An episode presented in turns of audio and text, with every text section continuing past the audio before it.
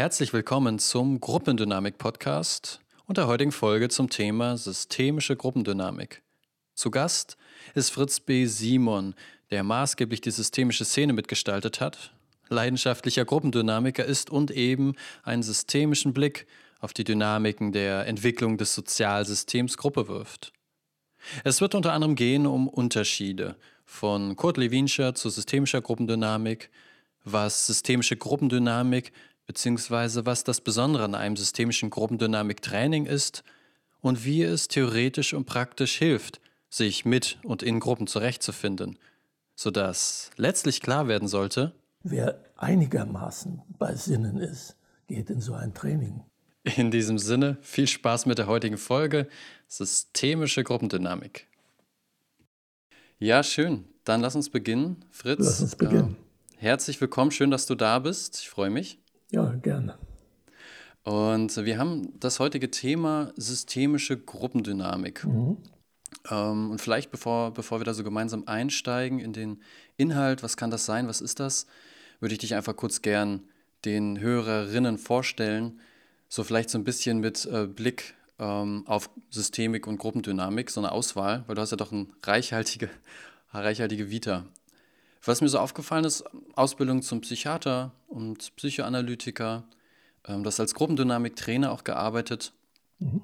Du bist wissenschaftlicher Beirat der Zeitschrift Gruppe, Interaktion, Organisation Herausgeber vielfältiger und Autor vielfältiger Werke, unter anderem Einführungen, die, die ich auch irgendwie alle bei mir im Schrank habe, gefühlt. Einführung in Systemtheorie und Konstruktivismus, Systemtheorie des Konflikts und so weiter und so fort. Und vielleicht so als letztes, weil es irgendwie auch doch sehr gut passt und überleitet, du bist Mitbegründer ähm, und Geschäftsführer der Gesellschaft der Simon Weber Friends Systemische Organisationsberatung GmbH. Mhm. Und dort habt ihr unter anderem auch ein Gruppendynamik 2 Intergruppendynamiken Training für Fortgeschrittene. Da kommen wir später nochmal zu. Aber wir bieten auch eine systemische Gruppendynamik T-Gruppe an. Ja. ja. Und, und äh, das, leitet so, das leitet so über, ähm, vielleicht so erstmal zu einem, zu einem Blick zurück. Magst du mal so deine persönlichen Berührungspunkte mit der Gruppendynamik umreißen? Also wie, wie kommst du eigentlich zur Gruppendynamik? Gab es da irgendwie einen speziellen Anlass? Wie, wie fanden so deine ersten Seminare statt? Was hat dich geprägt? Naja, ich habe in der Psychiatrie gearbeitet und äh, wenn man in die Psychiatrie kommt und dort arbeitet, dann ist man ja erstmal damit konfrontiert, dass man ganz viele Dinge machen muss, auf die einen keiner vorbereitet hat. Und äh, man steckt in einer Rolle, äh, von der man äh, nichts geahnt hat. Ja, man, also ich habe angefangen, ohne wirklich die geringste Ahnung zu haben, was mich in dieser Organisation Psychiatrie erwartet. Ich habe angefangen in einer, in einer Großklinik mit 1300 Patienten und an dem Tag, als ich anfing, sagten die, ah, schön, dass Sie da sind. Der zuständige Arzt für die Wachstation ist gerade mit einer Patientengruppe im Bayerischen Wald. Sie übernehmen jetzt die Wachstation. Und das heißt, ich war da 25 äh, Jahre alt, ja, äh, kam von der Uni, und Psychiatrie war nicht wirklich das Hauptfach beim Medizinstudium. Ja. Also die Bedeutung der Psychiatrie für das Medizinstudium war damals, glaube ich, an der Punkteverteilung ablesbar, die man bekam. Ja, die Noten für die drei Hauptfächer, das waren Chirurgie, Innere und äh, Gynäkologie, die wurden äh, mal sechs genommen.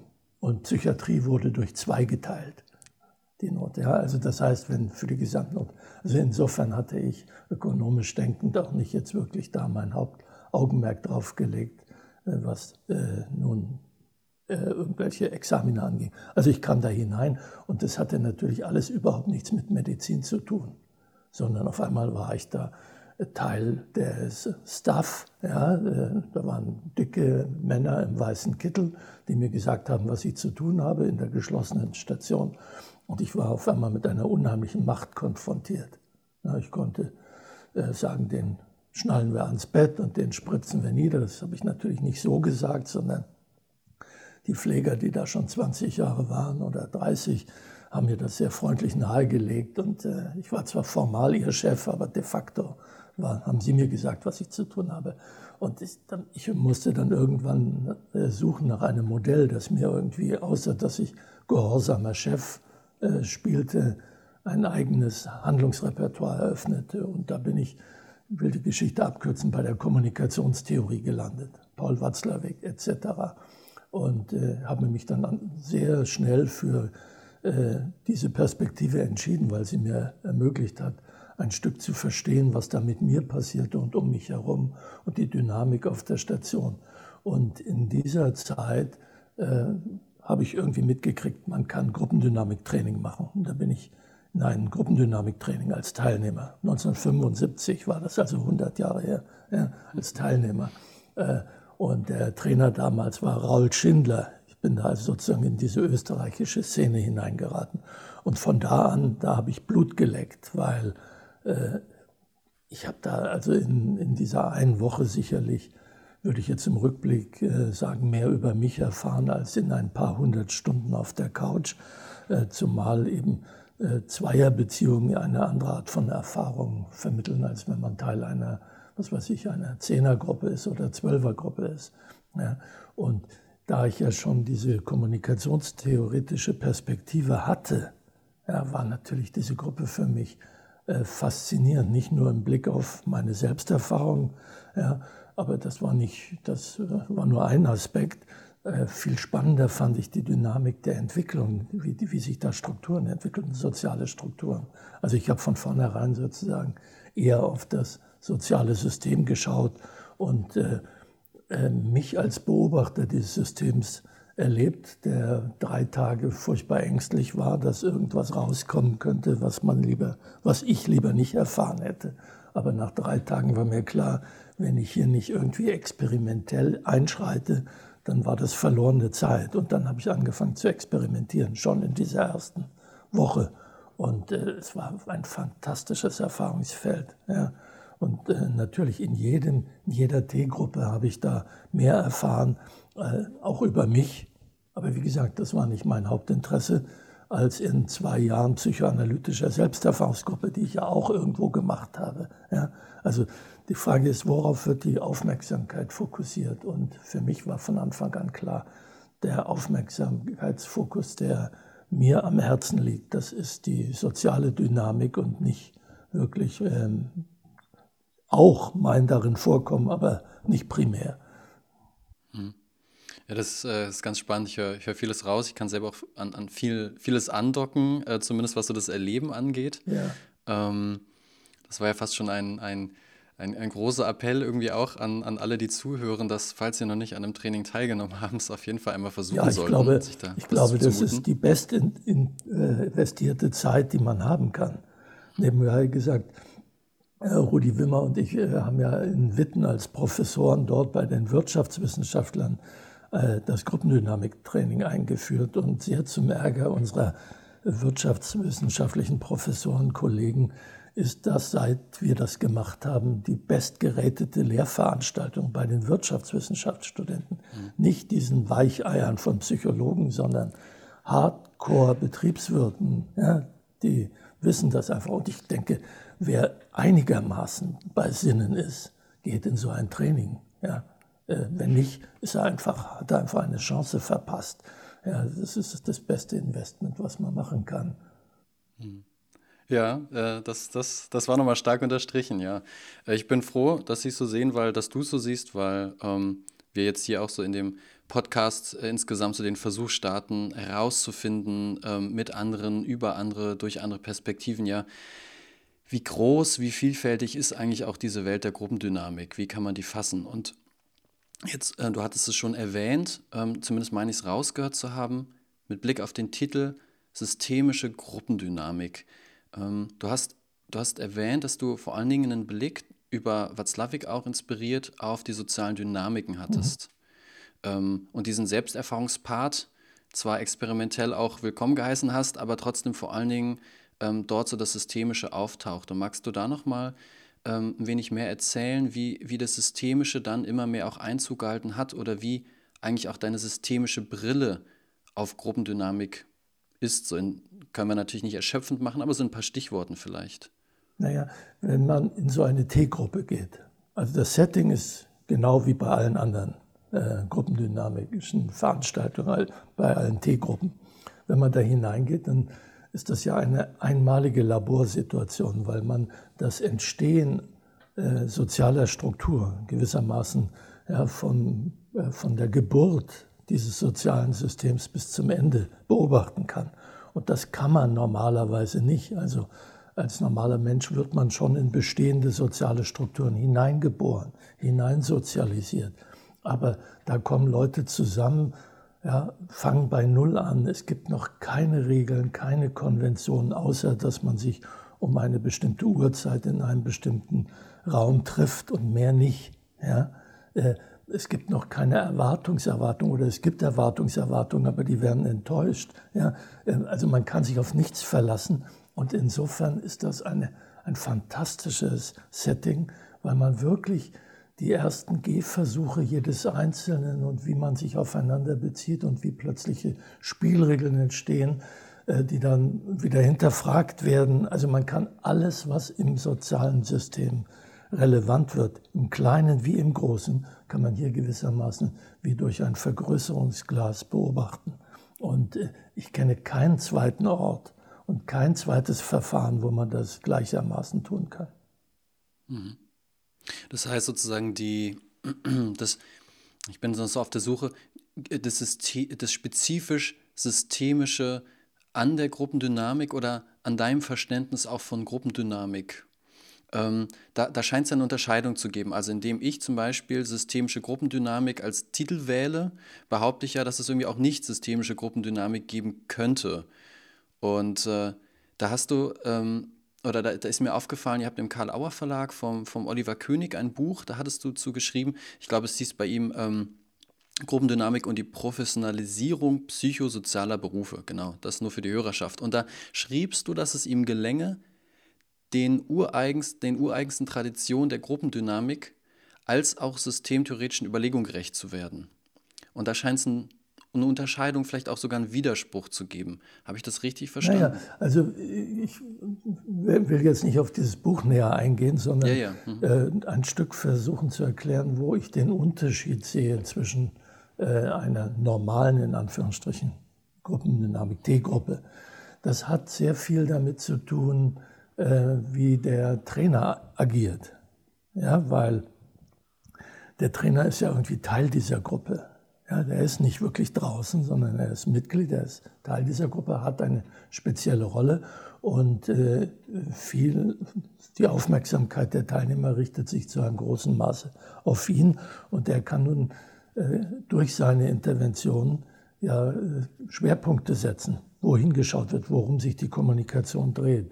Und es gibt äh, Schulen, du hast äh, Klagenfurt erwähnt, ja, äh, es gibt Schulen, wo die Aufmerksamkeit äh, durchaus in stärkerem Maße auf, das, auf, den Einzelnen gerichtet ist oder womöglich auch auf seine Psychodynamik.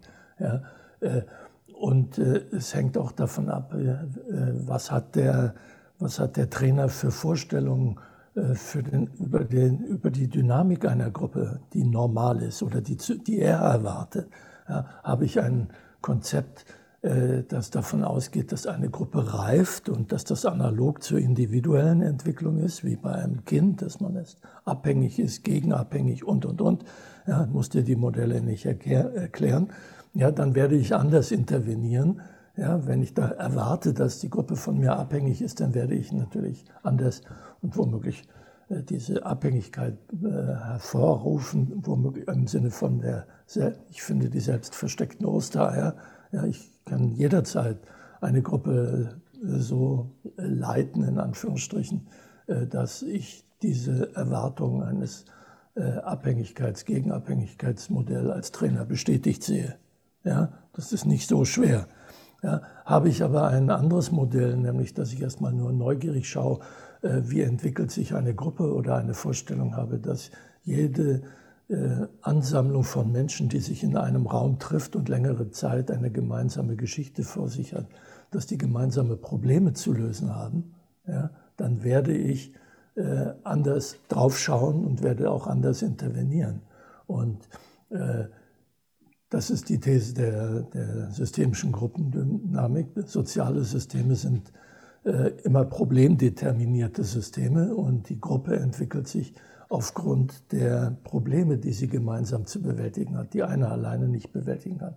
So muss eine Gruppe zum Beispiel ja irgendwie einen gemeinsamen Zweck oder Sinn finden. Warum sind wir eigentlich zusammen? In der Trainingsgruppe ist das häufig ja sehr umstritten. Deswegen kommen die Leute dann auf die Idee, geht, lasst uns rausgehen und eine Brücke bauen oder ein Floß oder je nachdem, was sich in der Umgebung da anbietet. Ja, äh, weil man auch so eine Sinnsuche sich begibt. Und der Sinn einer Trainingsgruppe ist natürlich erstmal äh, soziale Phänomene zu verstehen. Ja, oder andere sehen den Sinn einer Gruppe eben darin, dass jeder seine Selbsterfahrung macht kann man ja beides legitimerweise als Sinn sehen. Aber insofern orientieren sich diese Spielregeln eines sozialen Systems immer nach den irgendwo gemeinsam definierten oder ausgehandelten Problemen oder der Sicht auf sie, die dann zu lösen sind. Mhm.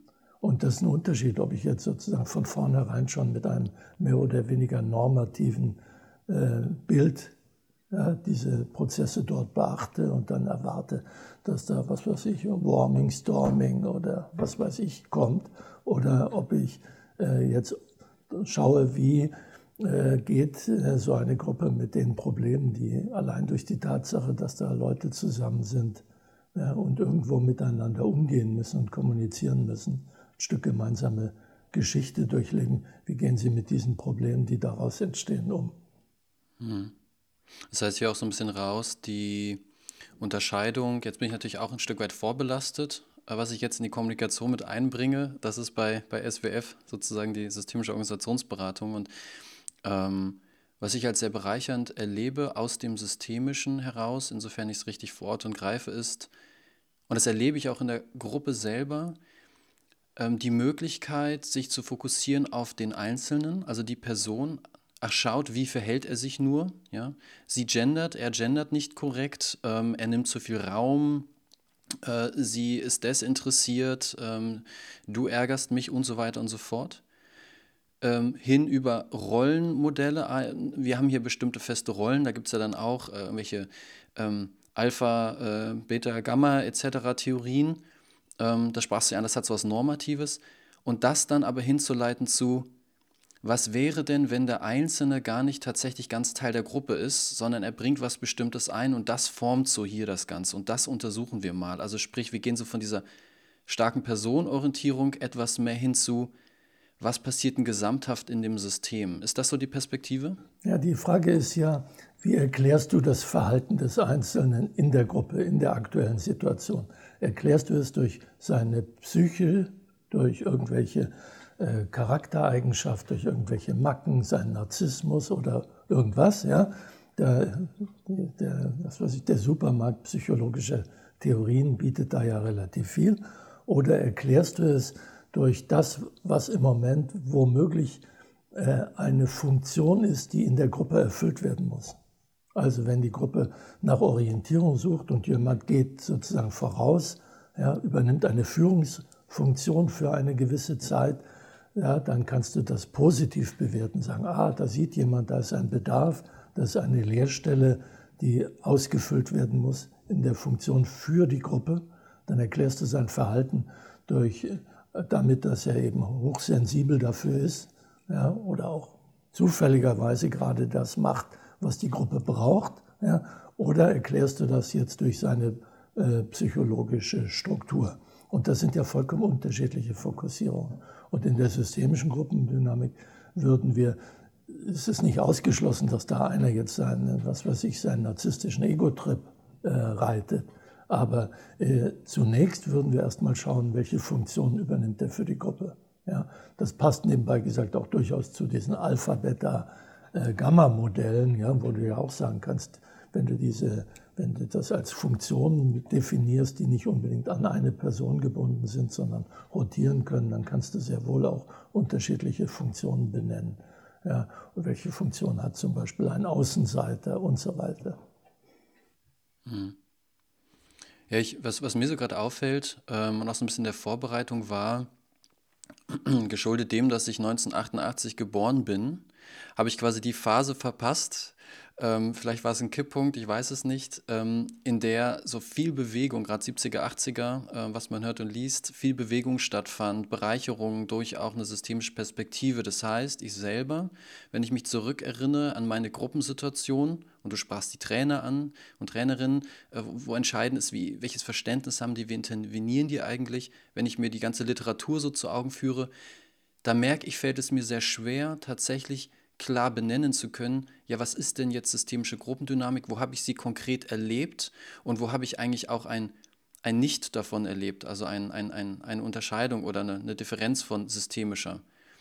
Frage wäre so an der Stelle, hat sich das bisher letztlich einfach auch schon alles vermischt? Oder gibt es bestimmte Schulen, wo du sagen würdest, na, da, da, da, ist, schon, da, da ist schon ein deutlicher Unterschied von? Also ich äh, sitze ja jetzt nicht mehr in den, in den Gruppen irgendwelcher Kollegen. Aber äh, dass es sich vermischt, ist wahrscheinlich, weil Gruppen sind soziale Systeme. Ja? Und in, das war in den 70er Jahren sicherlich noch anders, wo man halt alle sozialen Prozesse sozialpsychologisch gewissermaßen als das Ergebnis der Addition von Psychodynamiken der Teilnehmer sah. Ja? Und äh, das gibt es sicherlich immer noch. Äh, jetzt mal gar nicht bezogen auf die Gruppendynamik-Szene, aber äh, schau dir die meisten Organisationsberater an oder sehr viele Organisationsberater. Wenn die irgendwo hineingehen, dann gucken die immer, was sind das für Leute und wie kommen die miteinander klar und machen dann äh, quasi auch in einem Team sowas wie Paartherapie, ja, äh, wenn da Konflikte sind, was äh, womöglich ja funktioniert. Ja, wenn es funktioniert, sollte man es tun. Alles, was funktioniert, ist systemisch. Aber äh, die also das hat sich sicher vermischt, weil ich weiß noch, welche Skandale die Kommunikationstheorie, ja, ich habe ja auch äh, relativ eng mit Paul Watzlawick zusammengearbeitet und habe erlebt, welche Skandale das auslöste, als äh, äh, quasi die Kommunikation in den Mittelpunkt stellte und äh, die Psychodynamik sozusagen als Folge von Kommunikation zu erklären versuchte. Ja, ich war dabei bei Sitzungen dabei und bei Konferenzen und Tagen. Also Empörung, pure Empörung. Die Tendenz auch heute noch ist bei den meisten Leuten so, vor allem wenn sie das Schicksal hatten, Psychologie zu studieren, ja, dass, sie, dass sie versuchen, soziale Verhältnisse über die Psychologie der Mitglieder des sozialen Systems zu erklären. Und das gibt es sicher in der Gruppendynamik Trainerszene auch zuhauf. Ja, ich weiß nicht, wie die jetzt wirklich arbeiten. Ja, äh, aber wenn ich jetzt, um es mal ganz radikal zu formulieren, eine Luhmannsche Systemtheorie nehme, dann ist die Psyche eine Umwelt des Kommunikationssystems. Ja, das heißt, alles, was in der Psyche passiert, ist vollkommen egal, solange das nicht irgendwie in die Kommunikation kommt. Das wird, das ist, ich kann es immer nur gerne wieder zitieren, in Witten sind das ja Studenten, mit denen wir da Gruppendynamik machen und gemacht haben. Ich habe da jetzt inzwischen aufgehört, das machen also andere Kollegen weiter. Aber damit die ihre Credit Points bekommen, haben wir sie aufgefordert, nachher einen subjektiven Bericht über ihr Erleben der Gruppe zu schreiben. Und das ist dann schon faszinierend. Das erlebt man, den Zugang hat man normalerweise als Trainer ja nicht.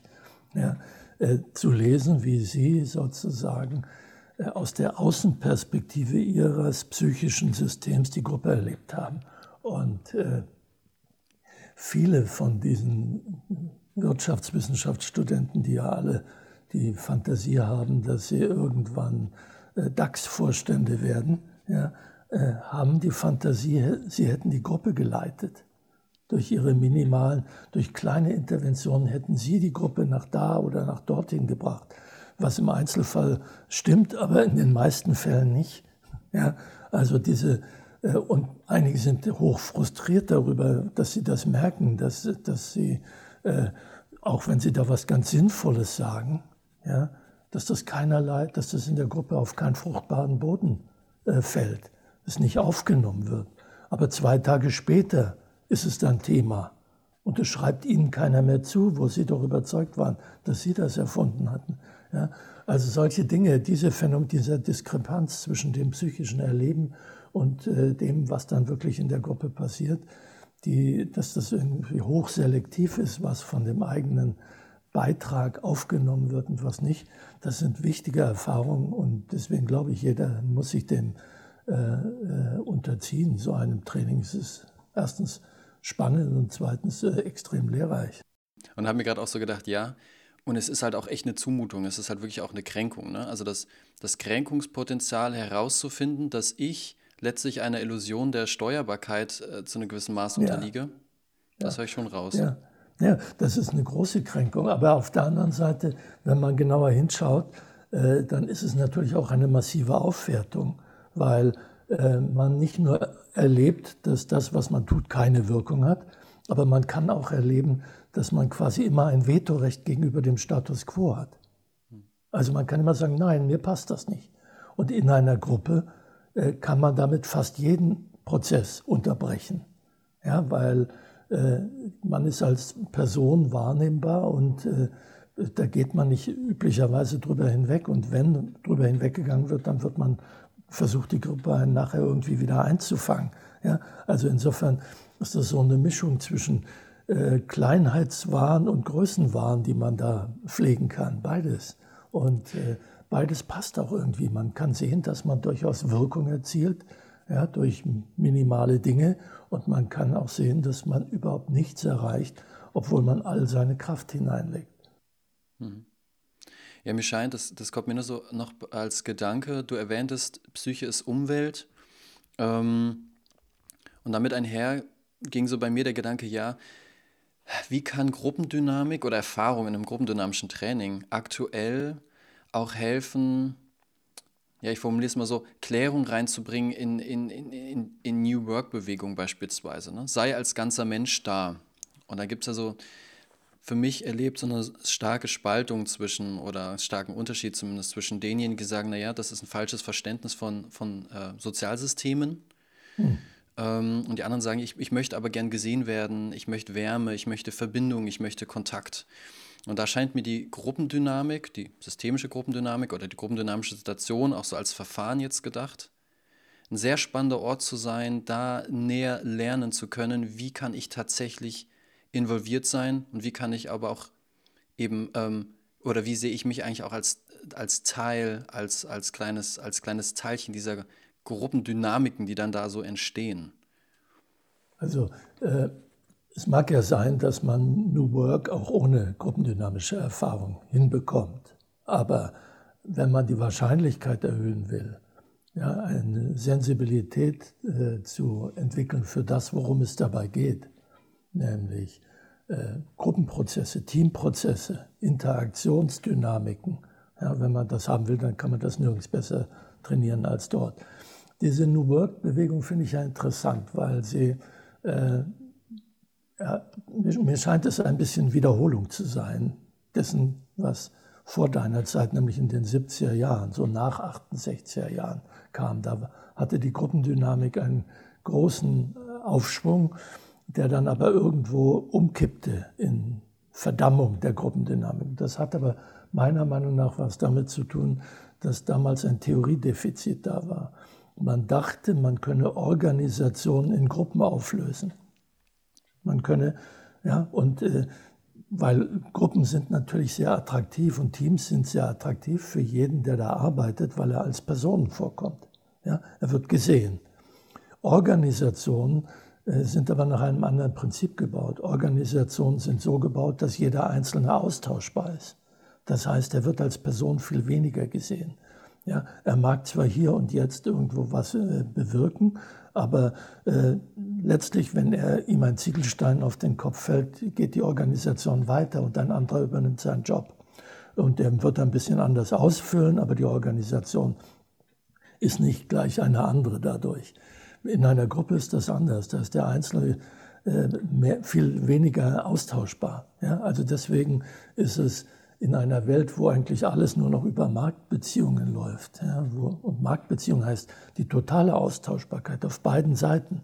Ja, als Anbieter wie als Käufer, als Verkäufer bist du austauschbar. Ja, dir bietet jemand Tomaten an, gehst zum nächsten Stand, dann hast du den Wettbewerb, ja, ist austauschbar, aber bei der Käuferseite genauso. Ja, also das sind sozusagen die gesellschaftlichen Bedingungen, wo der Einzelne äh, irgendwie als ganzer Mensch gar nicht mehr vorkommt, außer vielleicht in der Familie, in seinen privaten Beziehungen.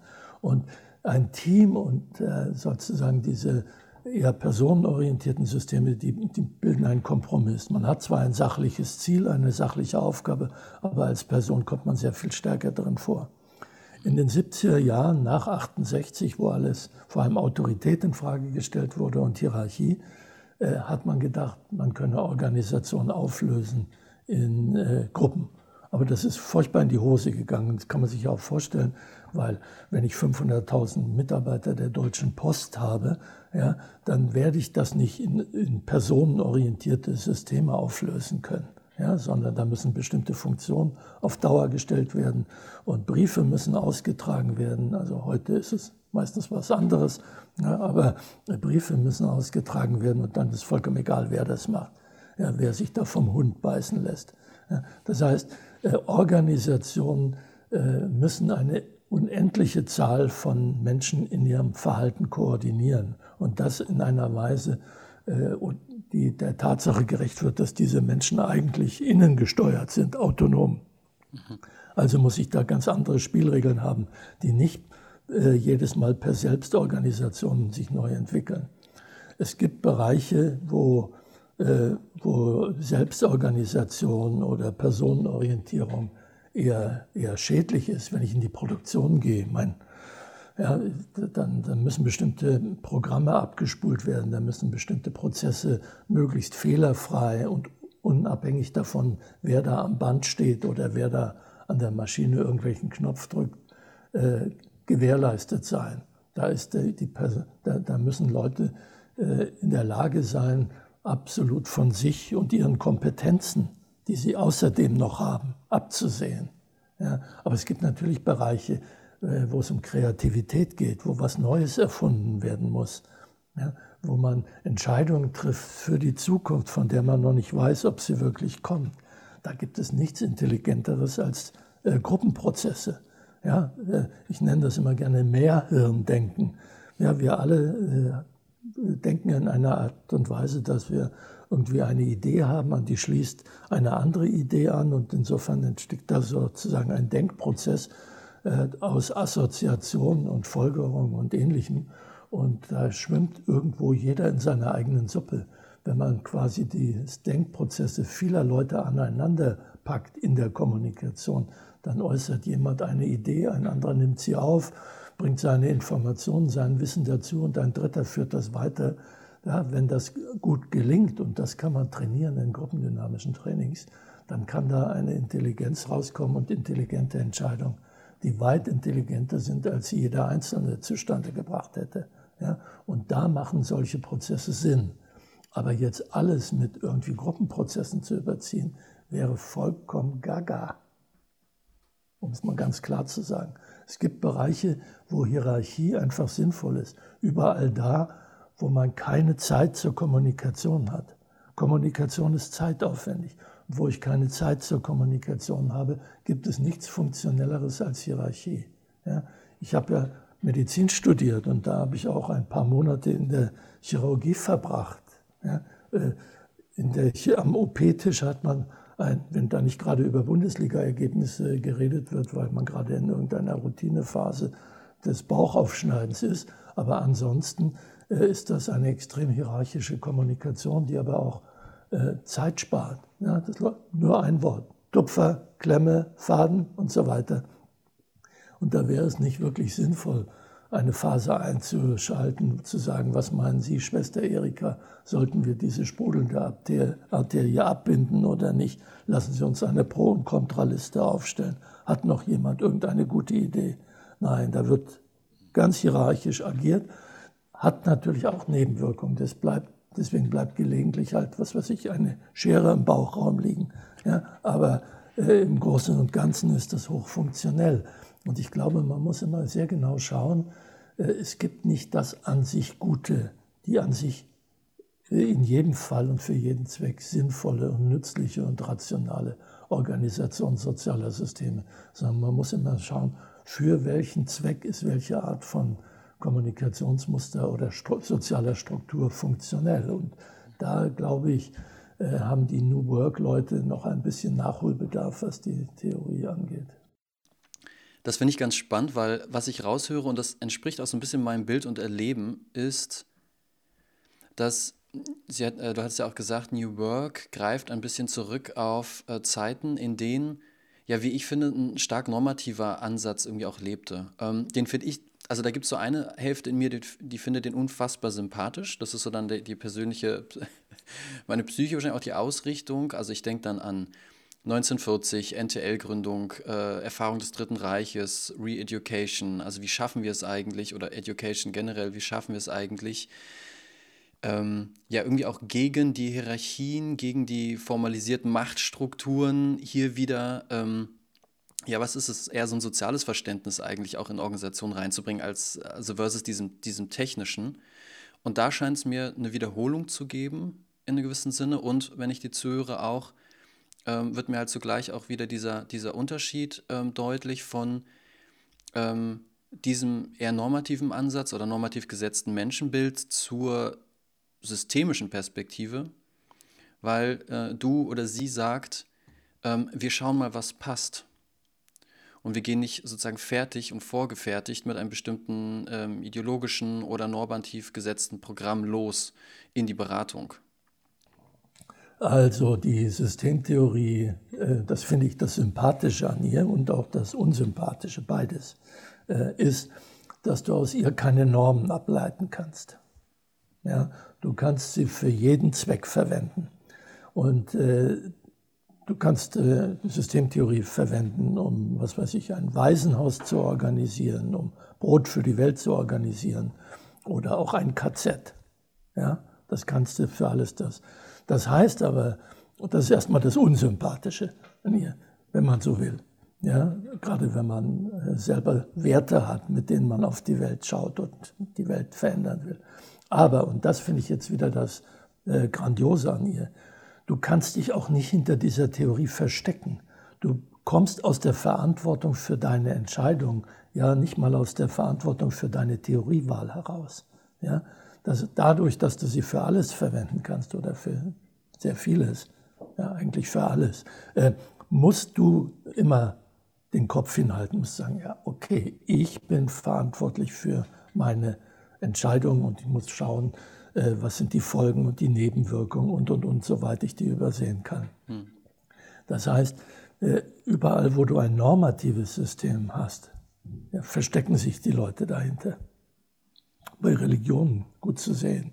Ja, äh, habe ja lange Zeit Familientherapie betrieben und äh, ganz schlimm sind Pfarrersfamilien, ja, weil man kann sich mit dem Vater nicht gewissermaßen, wenn der Pfarrer ist, auseinandersetzen, wenn der den direkten Draht zum lieben Gott hat.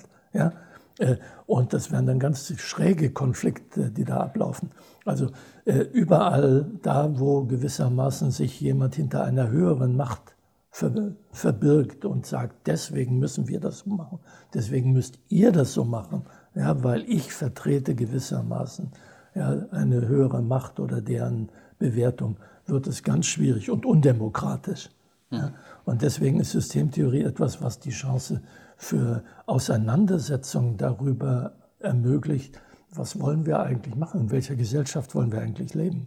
Ja, die, aus der aus Systemtheorie kannst du nicht ableiten, in welcher Gesellschaft man leben will. Aber wenn man sich entschieden hat, dann kann man Hypothesen darüber entwickeln, äh, was man zu tun hat und wie man soziale Systeme zu strukturieren hat, damit man diese Ziele erreicht. Also das finde ich das Fantastische an der Systemtheorie.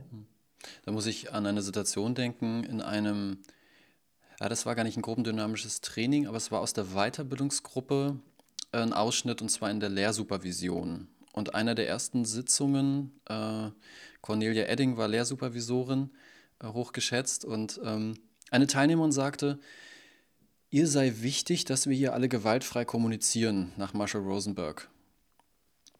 Ähm, ich habe, glaube ich, äh, relativ ähm, zweifelhaft interveniert, indem ich gesagt habe, Marshall Rosenberg ist mir hier scheißegal. Ähm, und habe zugleich so im Nachhinein für mich, und, und da glaube ich, kommt, kommt das Systemische auch wieder rein, falls ich es richtig sehe, ähm, es irgendwie doch nochmal besser erklären können, was ist denn da eigentlich passiert. Das war jetzt natürlich sehr ausschnittshaft äh, ähm, aufgezeigt.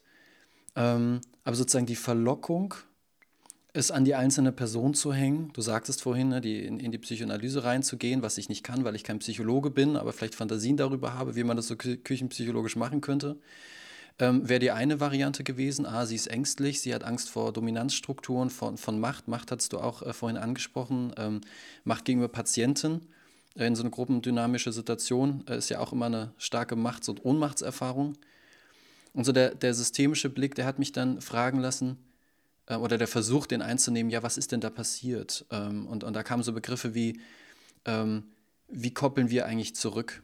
Gruppendynamik lebt ja gerade von Feedback, welche Wirkung hat das auf mich? Und das hat irgendwie, finde ich, immer so einen sehr persönlichen Anteil. Also mich ärgert das oder ich will das nicht, ich kriege hier gerade Flattern äh, und so weiter und so fort. Und es hat irgendwie so eine, eine Gesamtfunktion für so ein System. Und das finde ich A, manchmal unglaublich, also gerade in der Situation undurchsichtig, wo ich dann auch merke, wenn ich jetzt meine Reflexion anstoße, meinen Kopf anmache, komme ich auch so ein Stück, also da muss ich mich entscheiden, ob ich es tue, weil dann komme ich auch so ein Stück wie aus dem Prozess raus, aus diesem inneren Beteiligtsein. Und, und, und B ist so für mich die Frage, wie, wie, wie kriege ich das gefasst als Teilnehmer? Wie hilft mir dann das Systemische, das noch besser ähm, zu erklären, was sind so zentrale Begriffe, wo du sagen würdest, ja, also mit denen geht dann Teilnehmer aus einem Gruppen, Intergruppendynamik-Seminar äh, äh, bei, euch, bei euch raus? Naja, äh, nehmen wir diese Situation, wie du sie geschildert hast. Ja, da sagt jemand, ich will, mir ist wichtig, dass so und so kommuniziert wird. Ja, das ist ja ein Beziehungsangebot an alle anderen. Ja, nämlich eins, ich bin diejenige, die hier die Spielregeln festlegt. Die Moral bestimmt. Das ist ein ist ein Machtanspruch, wenn du so willst. Du kannst es natürlich jetzt psychologisch erklären, dass sie sich da absichern will, weil sie Angst hat, dass jemand sie haut und deswegen ist Gewaltfreiheit für sie wichtig. Ja, äh, äh, letztlich musst du immer überlegen, äh, schreibe ich das, was sie jetzt sagt, womöglich nimmt sie wahr, dass da irgendwelche Gewalttendenzen sind, wenn es um Machtkämpfe geht und äh, versucht quasi vorauseilend ein Stück äh, diese Gefahr zu bannen. Ja, schreibst du sozusagen ihre Intervention jetzt dem Gruppenprozess zu oder ihrer persönlichen äh, Sorge, Ängstlichkeit. Und ich denke, beides äh, ist üblicherweise gekoppelt miteinander. Ihre Ängstlichkeit wäre nicht jetzt aktiviert worden, wenn nicht irgendwas in der Gruppe ist. Ja? Und du hast ja auch aggressiv reagiert, zumindest in der Formulierung. Insofern hat sie womöglich schon gespürt, dass diese Gewalt von dir ausgehen könnte. Ja. Und, äh, also und ich habe mich gegen den Normierungsversuch gewehrt, genau. Ja, du hast dich gegen den Normierungsversuch und, ja, und auch gegen ihren Machtanspruch. Beides, das sind ja beides jetzt ja, in der Norm. Wer die Norm setzt, hat die Macht und wer dann sie hütet, ja, sind wir wieder beim Pfarrer, bei der Pfarrersfamilie. Ja, also äh, du hast immer die beiden Sachen und äh, das ist, glaube ich, ein wichtiger Aspekt, dass du auch immer in dieser Kippfigur bist. Entweder du reagierst jetzt deinen Impulsen emotional gesteuert äh, folgend oder du reflektierst. Beides zusammen kriegt man kaum hin. Ja, deswegen switcht das in dem gruppendynamischen Training ja auch meistens, dass agiert wird und dann kommt wieder eine Phase der Reflexion. Ja, und das ist durchaus angemessen. Ja, wenn reflektiert wird, wird meist nicht agiert. Wenn agiert wird, wird meist nicht reflektiert. Und letztlich muss man beides zusammenbringen. Und das ist eigentlich die hohe Kunst, die man da lernt, dass man überlegt, wo, wo muss ich schnell reagieren oder wo kann ich schnell reagieren und, und wo wäre es besser, doch erst nochmal zu reflektieren. Ja, also meine, mein Rat an alle Berater, aber nicht nur an alle Berater, sondern äh, auch an alle Durchschnittsmenschen wäre immer, hört auf euren Bauch, aber gehorcht dem nicht. Ja, also hört auf euren Bauch, nehmt das ernst, was da an Impulsen auftaucht, an Handlungsimpulsen. Und äh, äh, manchmal macht es Sinn, dann schnell zu agieren, klar, aber manchmal macht es Sinn, eben auch erst nochmal zu reflektieren. Und äh, in der Gruppe muss man das jetzt nicht unbedingt eine Nacht über schlafen, aber man kann es durchaus ja auch als Reflexionsangebot dann einbringen. Was machen wir hier eigentlich gerade? Weise, wer das so für sich äh, zu unterscheiden äh, vermag in der Situation. Das wäre weise, ja, das stimmt. Aber dafür ist ja dann die Gruppendynamik da. Vielleicht so, so eine letzte inhaltliche Frage. Ähm, ich würde gerne nochmal auf die, äh, auf euer Intergruppendynamiken-Seminar ja. ähm, eingehen. Und zwar, ähm, wie darf ich mir das vorstellen? Ich war selbst noch nicht Teilnehmer, deshalb tatsächlich ganz naiv gefragt an dieser Stelle. Ähm, zeigt sich oder wie zeigt sich die speziell oder spezifisch systemische Perspektive im Design, im Mehrwert für die Teilnehmer, in, also in welcher Art und Weise ist das vielleicht auch im Unterschied zu anderen Seminaren, die es so geben könnte? Ja.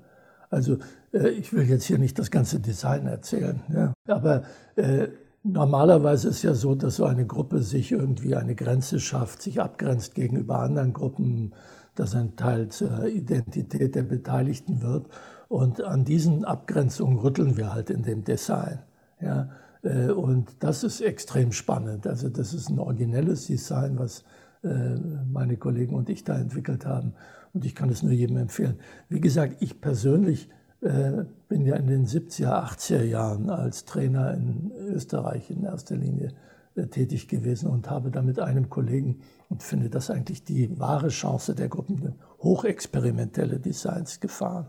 Ja, und dieser Kollege Alfred Pritz, äh, Österreich, der hat, wir haben sehr experimentelle Designs gefahren, die uns äh, jedes Mal beinahe äh, aus dem Stuff hat fliegen lassen. Da bin ich jetzt neugierig. Wollen Sie mal ein, ein Beispiel nennen? Na, wir haben zum Beispiel ein Außenseitertraining angeboten. Ja, das heißt in Alpbach, das war damals sozusagen einer der Orte, wo einmal im Jahr 10, 15 Gruppen stattfanden. Ja, also T-Gruppen, aber auch psychoanalytische Selbsterfahrungsgruppen, Aggression Lab, Gestaltgruppen und, und, und. Ja, also therapeutische wie auch andere. Und wir haben ein Außenseitertraining angeboten. Und das führte dazu, dass dieses Training äh, bis zum Tag vor Anmeldeschluss hatte sich keiner angemeldet. Und am letzten Tag wurde die Gruppe voll. Erstmal schon mal interessant. Ja? Und dann standen wir vor der Frage, was machen wir jetzt?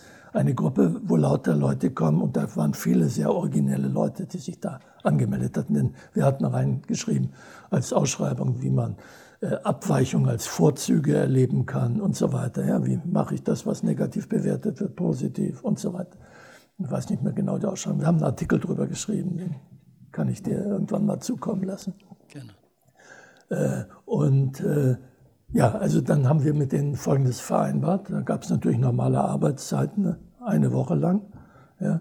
Äh, wir arbeiten nur in den Pausen und jeder sucht sich eine Gruppe, wo er eine Außenseiterstrategie ausprobiert. Also eine Fremde. Das hat uns vorübergehend den Hass unserer Kollegen natürlich beigebracht. Und ja, spannende Erfahrung, die wir dann das reflektieren konnten. Einige sind reingegangen in fremde Gruppen und haben sich nicht deklariert. Die sind überhaupt nicht aufgefallen. Die sind dann da mitgelaufen. Ja, okay. Aber andere sind reingegangen, haben gesagt, ich bin, gehöre zur Außenseitergruppe und will diese Rolle auch hier spielen. Die sind nach, die haben, die haben erfahren, dass alle Leute versucht haben, sie zu integrieren und, und, und. Mhm. mhm. Ja. Aber nach drei Tagen, da sie sich nicht haben integrieren lassen, sind sie mit Gewalt, unter körperlicher Gewalt rausgeschmissen worden. Also solche Erfahrungen, die natürlich gesellschaftlich hochrelevant sind, ja, kann man durch solche Settings machen. Ja, äh, ich kann den Artikel irgendwo zur Verfügung stellen, ich finde ihn bestimmt. Wir, haben dann, wir werden dann beinahe selber rausgeflogen, weil wir, es war, auch immer in diesem Setting ein Großgruppentraining. Äh, äh, eine, eine Großgruppe, nicht ein Großgruppentraining, sondern eine Großgruppe einmal am Tag waren alle plenar, 150 Leute oder so versammelt. Und immer eine Gruppe organisierte das. Ja. Und unsere Außenseitergruppe, einer aus dieser Außenseitergruppe, muss man sagen, hat sich gemeldet und gesagt, wir machen das. Unabgesprochen. Und dann hat also die Außenseitergruppe das nächste vorbereitet und hat äh, ein Setting gemacht, äh, dessen Ziel war, dass alle anderen sich aus, als Außenseiter fühlen.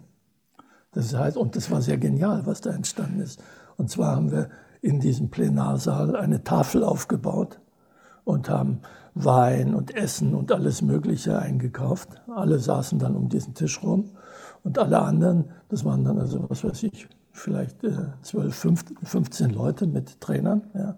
Und wir haben gemeinsam gegessen und getrunken, schon als die anderen kamen zur Plenarsitzung. Ja. Äh, und äh, die gehörten nicht dazu. Ja, haben das erlebt, wie das ist, nicht dazu zu gehören.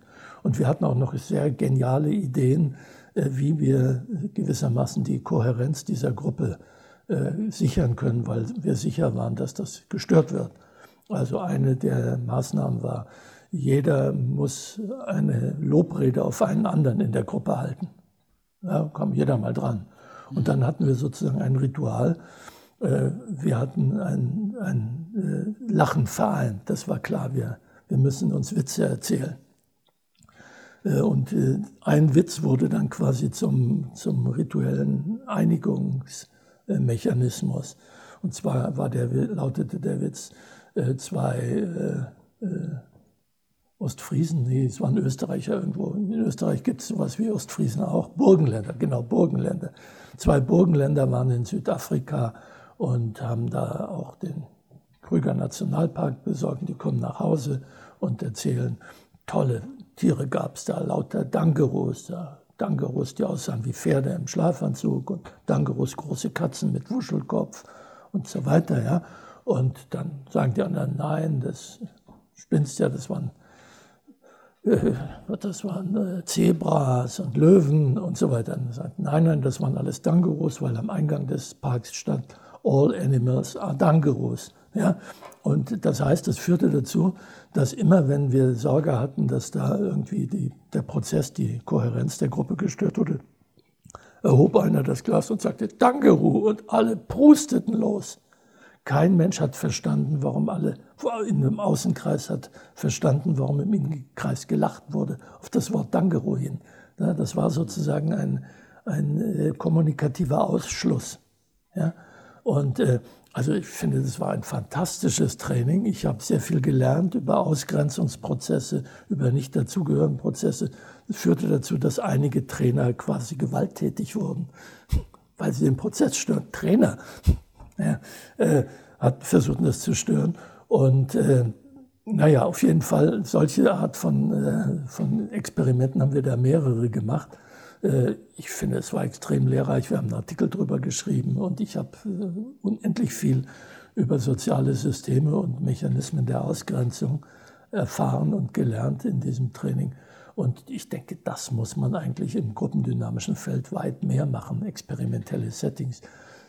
Äh, Trainingsgruppen sind gut, okay, T-Gruppen, ja, aber all solche Sachen, wo man wirklich experimentelle Sozialforschung betreibt, das ist eigentlich das, wo äh, man den Schwerpunkt im Gruppendynamikfeld drauf legen sollte.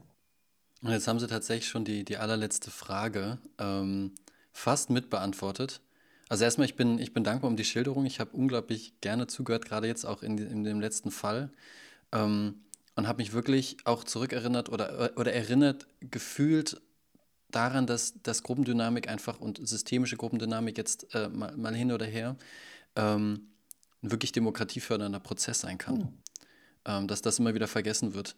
Ähm, ja, also insofern vielen Dank. Und, und die letzte Frage wäre tatsächlich, ja, wohin, wohin treibt es jetzt eigentlich die Gruppendynamik? Wo, wo, wo steht die so? Also man kennt, man kennt so die Geschichte von, naja, es ist alles angepasster geworden, weil man halt keine äh, Business-Leute in äh, zu expressive Trainings reinbringen kann. Ähm, in den 70er, 80ern war irgendwie viel Bewegung, viel Neues kam dazu, viel wurde ausprobiert.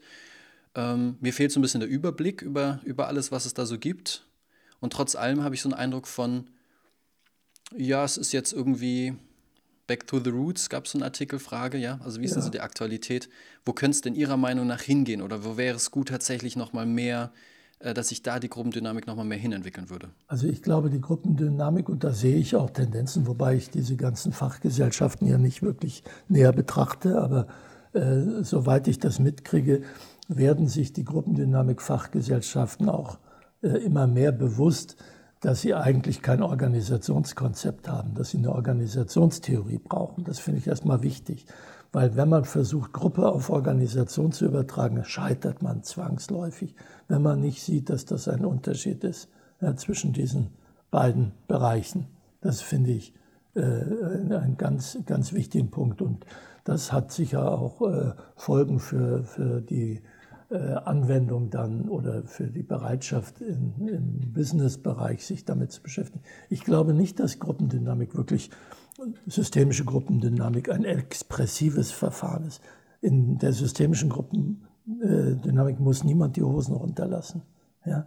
Da kann man, man, man muss sich an Kommunikation beteiligen, aber da wird niemand geknackt. Es wird auch nicht versucht, irgendjemand zu knacken. Da wird keine Therapie gemacht. Da wird keine Selbsterfahrung erzwungen. Sie lässt sich ja nicht vermeiden, weil man dabei ist. Aber das muss man nicht veröffentlichen, was man da über sich erfährt. Ja, das kann man ganz still und heimlich für sich nutzen. Also das ist überhaupt keine Zumutung. Da kann man ja, jeden hineinschicken. Natürlich ist das Setting für jemanden, der eng getaktet ist und was weiß ich, von seinem Kalender bestimmt wird eine Zumutung, sich eine Woche ja, irgendwo hineinzusetzen und nicht zu wissen, worum es eigentlich geht. Ja. Ich erinnere mich, äh, dass, dass da Hardcore-Business-Leute in den Trainings von Rudi Wimmer und mir drin waren, ja, äh, die, die äh, den, die ersten zwei Tage immer nur von Abreisen geredet haben. Ja. Das waren, das waren Investmentbanker. Ja. Und am, am dritten Abend plötzlich ging ihnen das Licht auf und äh, sie sagten, ja, das ist doch genau das, worum es bei uns immer in diesen M&A-Prozessen geht, wenn da die Leute, wenn die zusammenbringen und die haben dann, was weiß ich, ihre ganzen Abteilungen zu uns geschickt. Ja, also, äh, aber es ist erstmal rein vom, von, der, von der Anmutung und Zumutung äh, nicht anschlussfähig. Aber ich denke, darüber also ich bin ganz gut durchs Leben gekommen, ohne mich im geringsten darum zu scheren, ob das anschlussfähig ist oder nicht. Und ich denke, man darf äh, sich und das, was eigentlich den Sinn dieser Verfahren ausmacht, nicht aufgeben, nur, ums, um irgendwem äh, irgendwas zu verkaufen. Das ist Quatsch. Das ist, so entsteht nicht Innovation und so entsteht auch nicht irgendwas Originelles Neues. Hm. Schön. Ja, vielen Dank nochmal für diesen für, diesen, für diese Abrundung an der Stelle und auch nochmal für ähm, vielleicht so eine kleine Gegenbewegung zu dem ähm, Beispiel der Außenseitergruppe. Das mag ja. die oder den einen oder anderen ja vielleicht ähm, irgendwie auch stark bewegt haben und, und dann nochmal so den Gegenimpuls zu, ja, man kann tatsächlich in der Gruppendynamik, sei sie systemisch, explizit oder nicht, ähm, tatsächlich seine Erkenntnisse, sein, sein Selbst reingeben, seine Expression, ähm, irgendwie auch ein Stück weit einfach auch selber steuern. Ähm, das ist vielleicht nochmal ganz gut äh, zu erwähnen. Und ja, an der Stelle ähm, danke ich dir ganz herzlich, Fritz, ähm, dass ja. du hier den Gruppendynamik-Podcast beehrt hast ähm, für deine Ausführungen und für deine Darstellung, was systemische Gruppendynamik sein kann. Vielen Dank dir. Gern geschehen.